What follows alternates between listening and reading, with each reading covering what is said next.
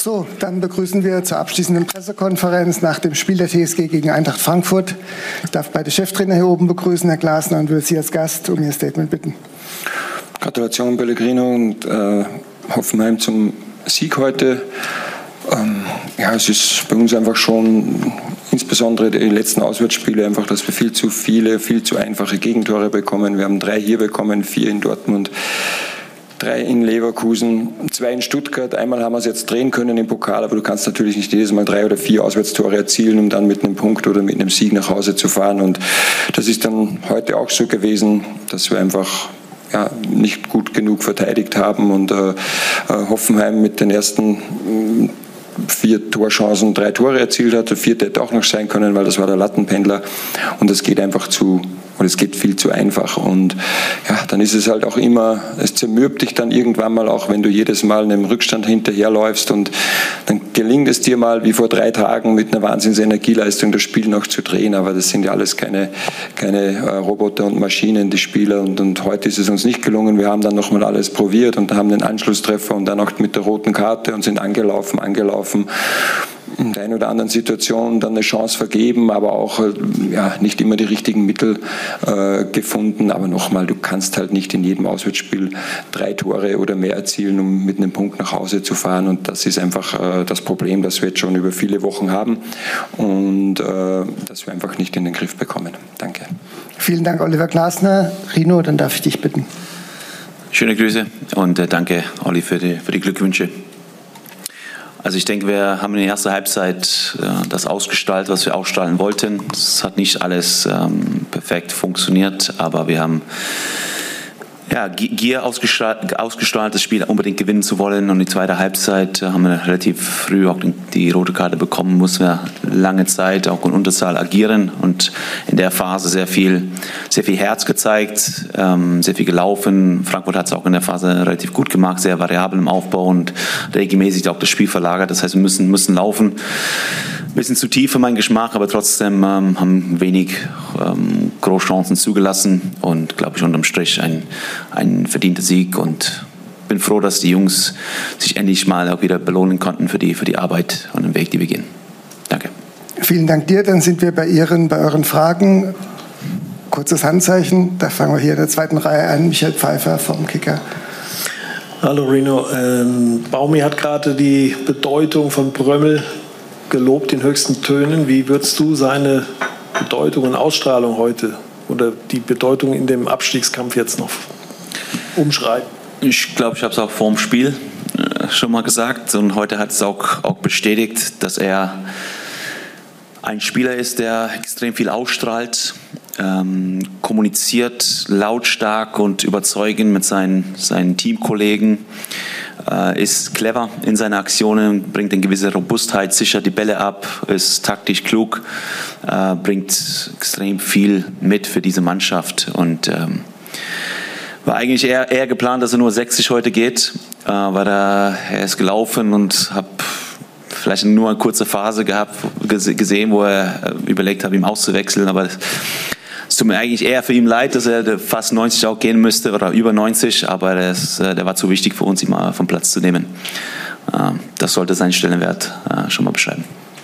Wir arbeiten uns weiter durch die zweite Reihe. Andreas Ölschläger von der Heilbronner Stimme. Ja, hallo zusammen. Eine Frage zu einem anderen Spieler, der nicht so im Fokus gestanden ist, äh, den Eisenermin. Der hat über Wochen gar nicht gespielt, nicht mal einen Mini-Kurzeinsatz. Ich finde, er hat es heute dann in der zweiten Halbzeit sehr solide, sehr routiniert, äh, sehr selbstbewusst auch gespielt. Ähm, sagen Sie noch was dazu? Stimmt. Danke. ja, Ermin. Äh hat wieder eine sehr, sehr starke Phase. Da hat man auch im Training die letzten, glaube ich, zwei Wochen wieder gespürt, dass er wieder zu Kräfte kommt und diese Schärfe ausstrahlt. Ähm, ist kein Zufall, dass er die, diese Leistung abgerufen hat im Spiel. Ja, das war richtig, richtig gut. Glaube ich, zwei, zwei Hakenpässe gespielt, die angekommen sind. Deswegen sind die absolut in Ordnung, ja, weil die angekommen sind. Aber ähm, darüber hinaus hat, ist, ein, ist ein Verteidiger mit einem Verteidigungsgehen. Er, er spürt Räume, sieht Laufwege frühzeitig. Er ist nicht der Schnellste, aber er antizipiert einfach mal das Spiel unheimlich gut und hat uns auch in der Phase extrem viel geholfen. Dann gehen wir hier vorne in die erste Reihe ganz nach links.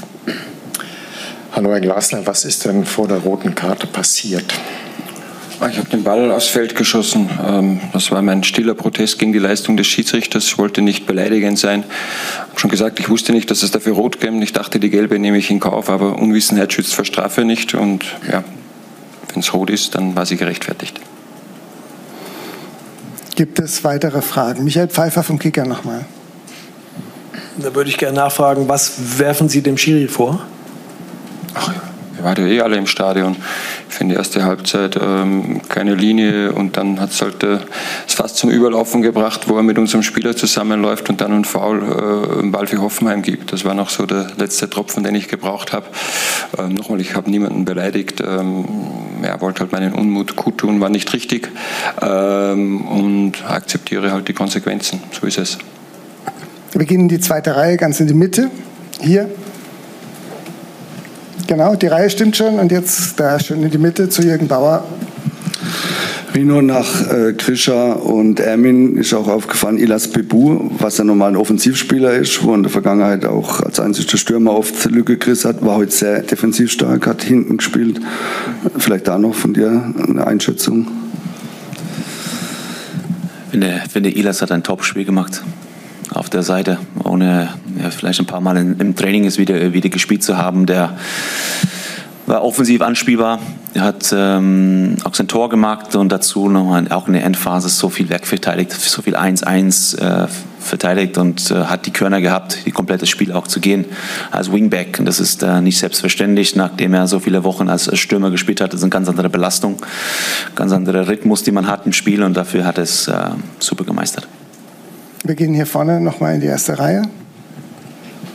Herr Klasser, ich habe zwei Fragen. Die erste, gestern Abend gab es Steilvorlagen aus Mainz und in Leverkusen, aber man hatte so den Eindruck, die Mannschaft hat es nicht realisiert. Nein, Sie das muss ich sofort Nein? eingreifen. Okay und ich habe das schon oft gesagt, hört auf damit, der Mannschaft irgendwas mit nicht kapieren, mit keinem Einsatz vorzuwerfen. Jetzt erzähle ich euch mal was. Ja? Der alte Makoto Hasebe ist 39, der spielt das dritte Mal 90 Minuten in dieser Woche am Ende der Saison, wo wir unser 43. Pflichtspiel haben. So, der hat teilweise nach dem Spiel Blut im, im Urin, weil er so kaputt ist. Und was macht er? Er spielt wieder. Und jetzt mangelt ein Einwurf, hört mir mit diesem Müll auf. Sorry will ich nichts mehr sagen. Ich weiß, was die Jungs hier leisten. Ja? Und dann akzeptiert es mal, dass eine Hoffenheimer Mannschaft gewinnen kann. Aber hört mir auf mit nicht kapieren, mit keinem Einsatz und keinem Charakter. Diese Mannschaft bestreitet das zweite Finale im zweiten Jahr. Die gehen für die Eintracht durchs Feuer. Doch. Und Sie haben gesagt, Sie haben es nicht kapiert. Natürlich haben Sie es kapiert. Sie, Sie, konnten nicht anders ich heute. Sie gefragt. Ich weiß auch nicht, warum Sie mich so anschreien, aber es macht nichts. Äh, die nächste Frage ist: Die Spieler wollten sich heute nicht äußern. Wer hat das entschieden? Die Spieler selbst? Ich war auf der Tribüne. Dann gehen wir nochmal in die zweite Reihe zu Andreas Ölstenger. Also ich nehme vorsichtshalber den anderen Trainer, der hat vielleicht heute bessere Laune. Und stelle auch die Frage an, dass Ihre Spieler waren heute ähm, sehr konzentriert, sehr fokussiert, fast keine individuellen Fehler. Das gab es in vielen, vielen anderen Spielen dieser Saison nicht. Warum plötzlich diese, diese wirklich sehr gute Leistung über 90 oder 95 Minuten hinweg durchgehend? Ja, ich denke, dass wir ja, ein paar Mal gezeigt haben, seitdem ich da bin, dass wir äh, mit Drucksituationen gut umgehen können. Das war auch das, die Situation auch vom, vom Hertha-Spiel, wo wir dann auch ähnliche Wucht auf den Platz gebracht haben. Äh, und deshalb, die, die, Jungs, äh, die Jungs wollen es. Und äh, das, das spürt man. Das hat man im, im, Training die Woche gespürt, das hat man auch vorm Spiel gespürt.